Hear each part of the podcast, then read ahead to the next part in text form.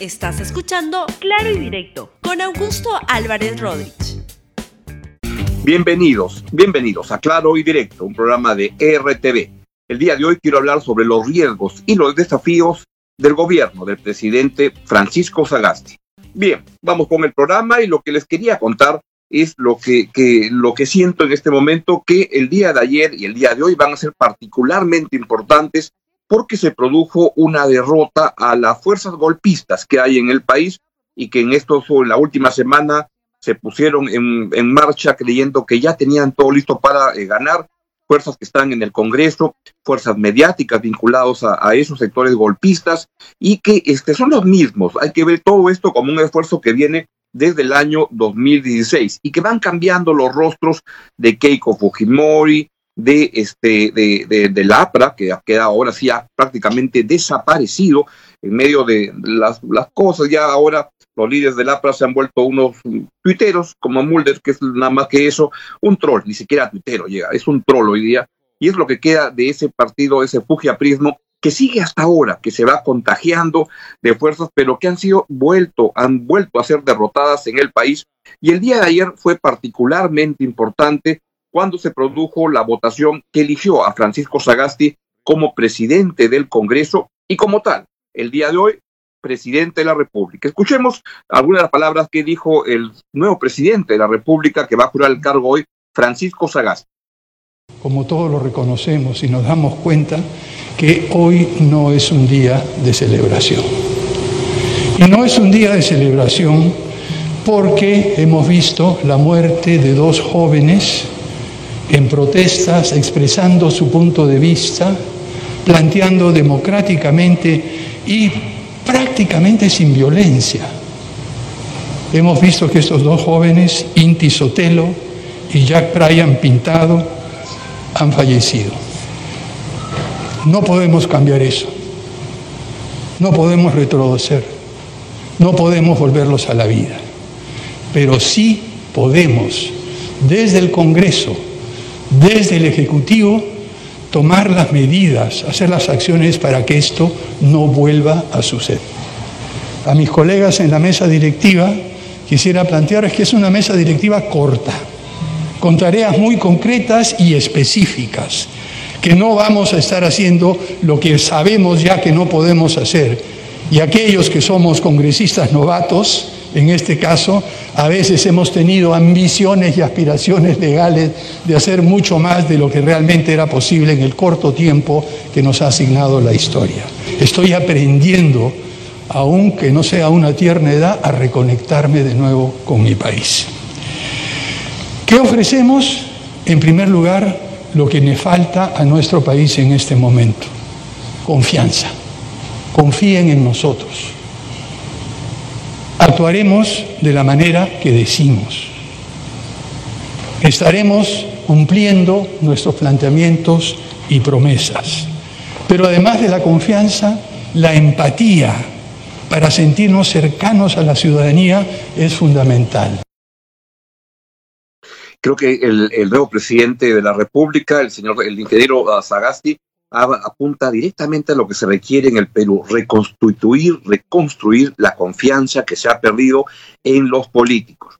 No es un camino fácil, va a tomar tiempo, pero a mí me parece que cuando alguien que va a ser el presidente de la República desde hoy a las 4 de la tarde habla con la humildad, humildad, con la modestia que está hablando ahora, de que está aprendiendo a sus 76 años, no con la arrogancia que hablan estos mequetrefes que vienen a ser congresistas de espantos que hemos visto en este Congreso, que hablan con una seguridad, con una arrogancia, que es lamentable, creo que le hace mucho bien al país esta nueva presidencia que puede aportar muchísimo para reconstruir la confianza de la gente en los políticos. No todos son unos ladrones, no todos son unos mequetrefes, no todos son unos corruptos, como los que vemos con mucha frecuencia en este y en los anteriores parlamentos hay gente valiosa como Sagasti y como varios otros más. No son muchos, pero son gente que ha sido capaz de detener el embate de golpista que ha habido y que ha logrado imponerse y genera la percepción mía al menos de que hay luz al final del túnel.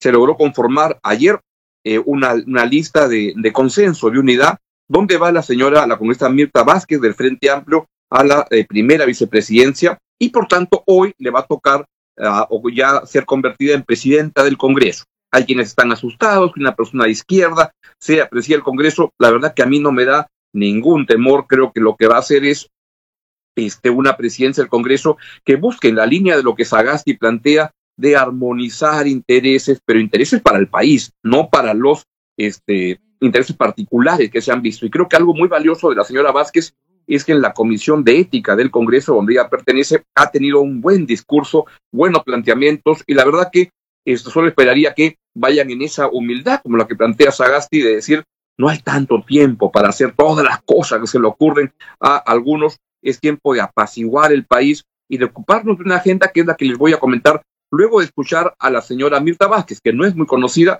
pero quisiera que ya la, puedan ir escuchando para que la vayan conociendo qué es lo que pretende hacer. Escuchen a la nueva presidenta del Congreso, Mirta Vázquez. Hoy el país nos vuelve a dar una oportunidad y queremos estar a la altura de esas circunstancias. A la población en general, manifestarles nuestra solidaridad y nuestro respeto. Estos momentos de cambio son gracias al esfuerzo y a la lucha de toda la gente, especialmente de una generación joven que nos dio una lección y que nos pidió gobernarlos decentemente. Hoy estamos intentando responder a esa gran responsabilidad. Estamos aquí para darle la cara al Perú y para comprometer todo nuestro esfuerzo. No son días de celebraciones, son días de asumir responsabilidades. Y eso es lo que intentaremos hacer poniendo toda nuestra dedicación, esfuerzo, porque eso es lo que merece este país, eso es lo que merece esta población.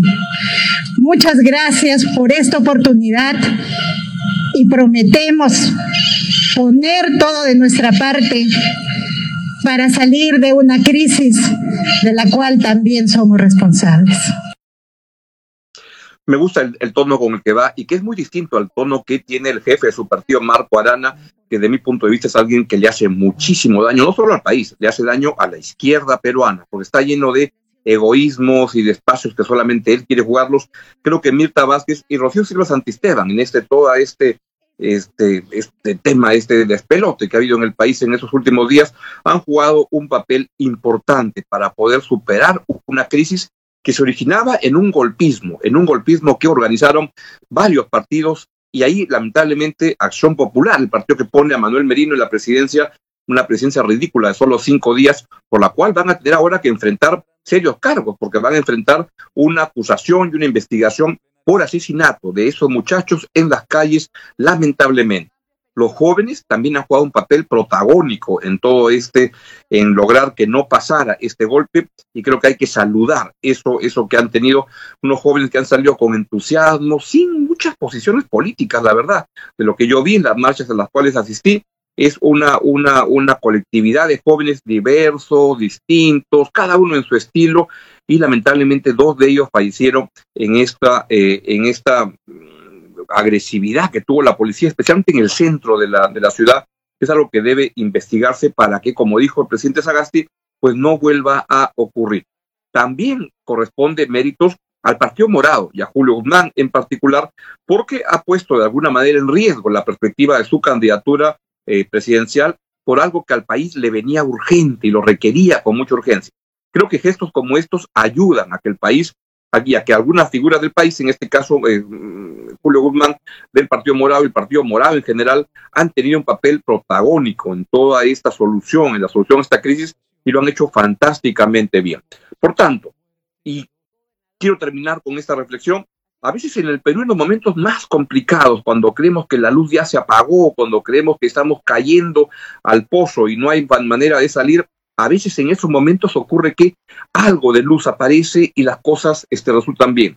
Y eso fue lo que sucedió hace 20, 20 años, cuando el, el, señor Alberto Fujimori se había escapado a Japón, se había descubierto, descubierto toda la podredumbre del, del, del Fujimorismo, del Fujimontesinismo, de cómo se compraban a dueños de canales, a, este, a, mm, políticos, a jueces, a fiscales, etcétera, y eso se descubrió. Y en ese momento, cuando las cosas estaban tan complicadas, se eligió en el Congreso a un señor, a Valentín Paniagua, que hizo una, una presidencia estupenda para lograr objetivos muy cortos.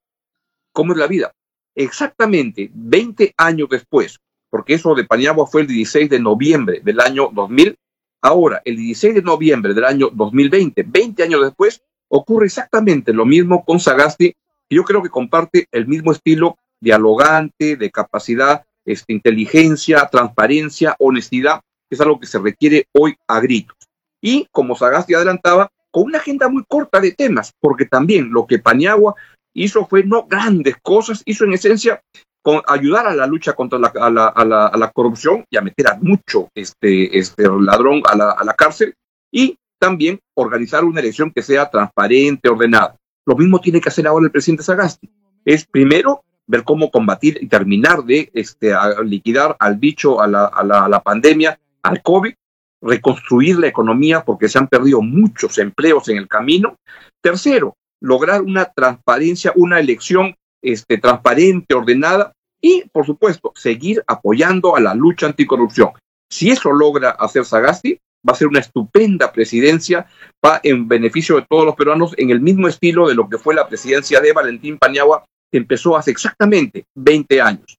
Va a tener que pelear contra, este, contra obstáculos grandes, porque en el país siguen habiendo fuerzas en el Parlamento, en los partidos políticos, que siguen entusiastas por llevar agua para su molino y para sus intereses particulares. Contra eso debe enfrentarse y yo la verdad quiero expresar que estoy muy contento con la designación de Francisco Sagasti como nuevo presidente del Perú. Tengo la sensación y la esperanza de que lo va a hacer estupendamente bien y espero que sea, así sea. Bien, es todo lo que les quería decir el día de hoy. Chao, chao. Gracias por escuchar Claro y Directo con Augusto Álvarez Rodríguez. Suscríbete para que disfrutes más contenidos.